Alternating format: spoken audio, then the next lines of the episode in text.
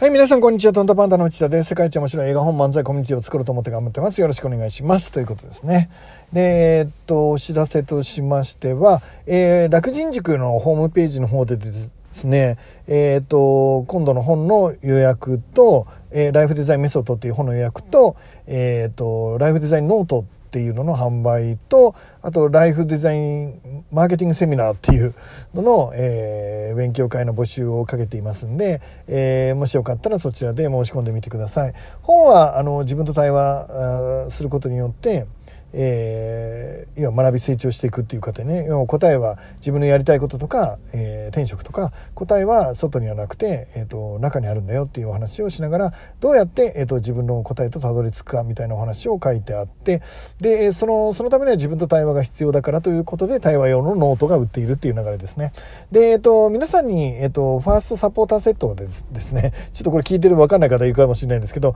まあ、一番最初に予約をしてもらった人たちをファーストサポーターと呼んでてまあこれはもう予約はもう申し込みは期限が切れたので受け付けてないんですけど、えー、そこに、えー、と609人もしかしたら数字合わせたら610とか11とかになるかもしれないですけど、まあ、の方々がいてその人たちにですねお礼の、えー、ファーストサポーター、えー、サーティフィケートのカードですね、えー、をですね送るんですけどその証明になるようなカードを送るんですけどそのデザインを今日考えていたりしながら、えー、とこうやるとちょっと派手かな金に金じゃみたいな黒に白かなみたいな、ま、いろいろやって一応僕のあのイメージ通りのものを今は発注をかけてて 出来上がるのを期待しています。あとはノートはですね、本当にあの、えー、皆さんにお伝えした通りに自分と対話するのにこれ以上ないっていう360度開いてですね A4 のノートなんだけどもうびっちり開くので真ん中でこぼこしてないからもう A さんの画用紙のようにね、えーと、いろんな自分の思いをそこに書き殴ることができるので、まあ、最高かなって思ってるノートがあってそれのまあデザインもほぼほぼ決まりましたんで、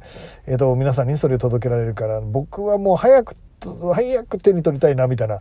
ね、ノート自体はね、えっと、もう手に届いてるんですけど、そのデザインはね、まだ、えっと、今日最後の詰めをしてたということで、本当にかっこいいなと。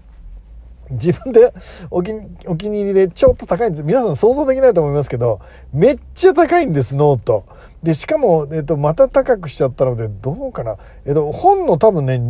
1冊あたりだったら、本の2倍か2.5倍ぐらい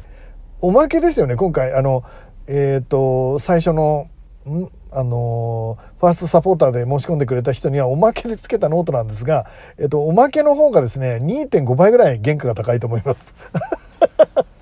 もう大変だな。な全然儲かんないな。だまあまあまあいいか。とりあえず最初はね、最初はそれで頑張ろうということで頑張ってますね。で、えっ、ー、と、昨日いろんな悩みを僕お伝えしたんですけど、まあわかりますよね。結論としたらもう迷ったら行くしかないんですよ。ちょっと僕ワクワクしてるっていうところがあるので、あの、あ、いけるかな？ダメかな？みたいなところにちょうど設定してもらった感じです、目標ね。えだから、えっ、ー、と、もう、今4つぐらいのプロジェクトをね、えー、次と次と次と次の、まあその先はまた、えー、文字と紙以外の、えー、コンテンツをもう計画してるんですけど、えっ、と、とりあえず皆さんの分かりやすい、一般の社会では分かりやすい、え本っていう形態を取るものは、まあ4つ先まですでに企画ができていて、まあ5つ6つ先までもちろんあるんですけど、それはもう並行して進めるっていう決断をしました。もうやるしかないもんな、もう本一冊作ったらね、1万部吸ったらそれはもう500万ぐらいかかりますよ。500万ぐらいかかったって、もう売れなくたってもういいじゃんもうやるしかないよもう、だから奥さんごめんなさいやるしかないです。もうお金はないし、借金しまくって、もういろんなところお金借りてきて、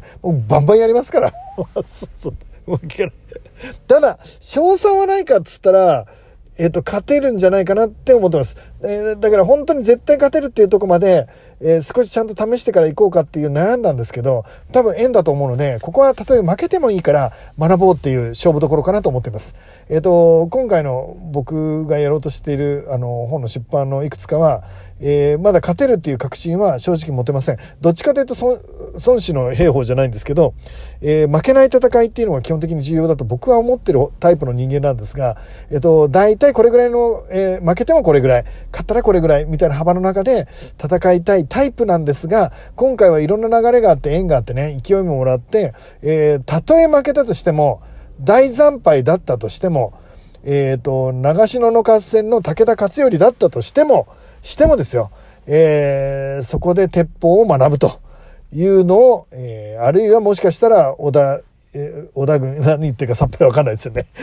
例が悪いな。えっ、と、学ぶものはあるんじゃないかと。いうことで、えー、臨みたいと思います。えー、50のおじさんが、えー、ちょっと自分のい、えーと、今の能力から言ってそこに設定していいのかっていう戦いを、えー、やります。で本に関して言ったら、えーと、初めてする本の冊数それから並行して進めるプロジェクトの数、えー、これはやりすぎっていうのが、まあ、今の現状だと思います。ただ今、えーと、大きな流れで周りの人から、えー、やってみようよっていうあの背中を押してもらうようなことが多いっていうのと,、えー、とそれに、えー、と流れに乗っている中で奇跡的なことが今たくさん起きているので僕は、えー、と絶対勝てると思います。でビジネスで失敗したとしても今回うまくいかないことになったとしても僕は後悔しないし生まれてきてよかったっていう勝負をね今できてるんじゃないかなってって思っています。ということですね。で、えっ、ー、と、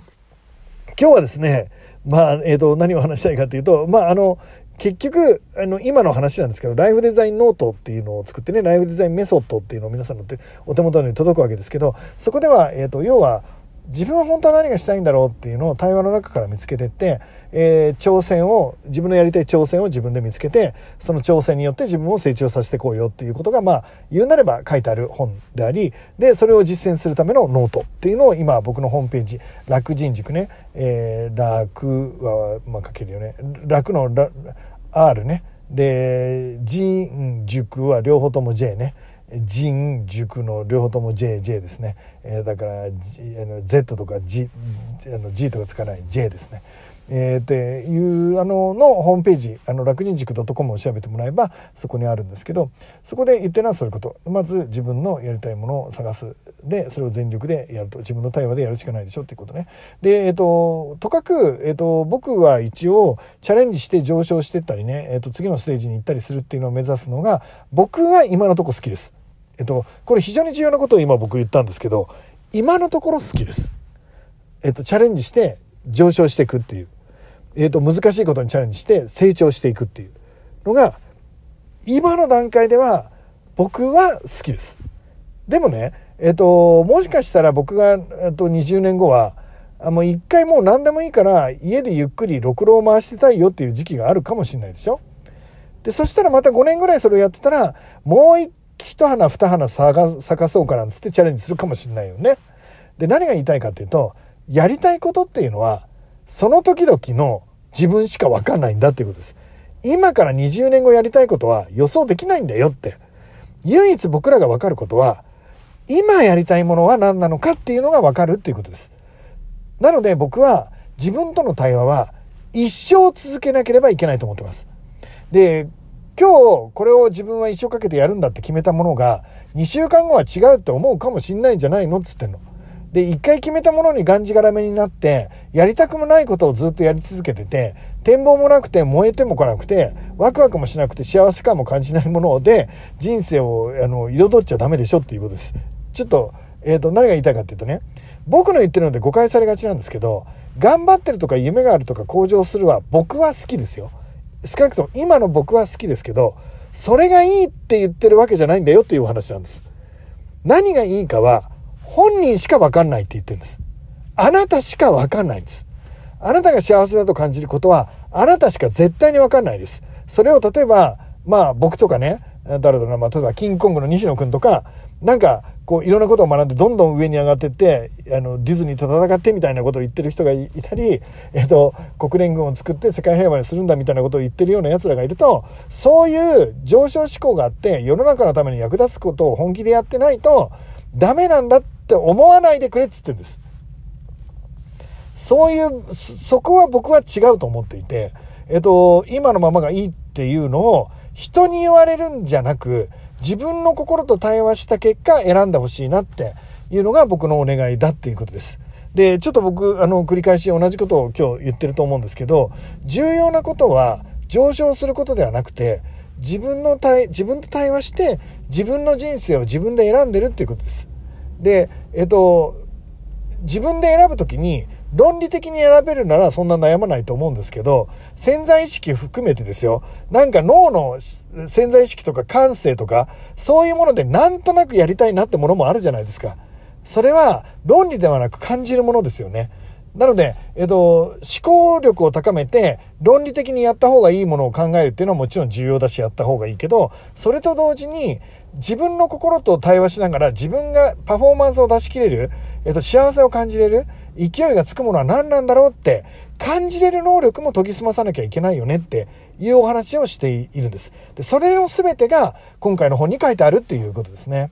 で、だから、えっ、と、僕は決して上昇するのが素晴らしくて、えー、成長を目指してないやつがダメだとは言わない。少なくとも現段階の僕から見ると、上昇したりチャレンジしてるやつと話してる方が面白い。でもそれがいいとは言ってないです。今僕はたまたま面白いだけだからって。だからみんなが例えば、あの、アイスホッケーが見てて楽しいからって、別に俺が楽しいわけでもないじゃないですかっつってんです。人それぞれ楽しいものは違うんだから、人に聞くなって、自分で決めろって。ろくろを回してる人生を今生きたいなら生きればいいし、途中から変わったら変えて違うことすりゃいいじゃないですか。重要なことは今現在、あなたが何に全力を出せるかをしっかり知っとこうっていうことです。自分の心と対話してね。えっと、何をやるのがダメなんじゃなくて、全力を出せてないのがダメだし、満足してないのがダメだし、人のせいにしてるのがダメだっつってんです。で、自分の責任の範疇でどうなってもいいじゃないですか。一回の人生、己の人生なんだから、っていうことをお話しさせていただきました。えっ、ー、と、明日はですね、また細かいテクニックの話とか、ビジネスの話とか、今の悩みの話とかまたするかもしれないんですけど、えー、ぜひ夢を考えるような時間に今日もしてください。ということで、今日も楽しくアート経済セミナーですね、ぜひ来てください。それではまた、バイバイ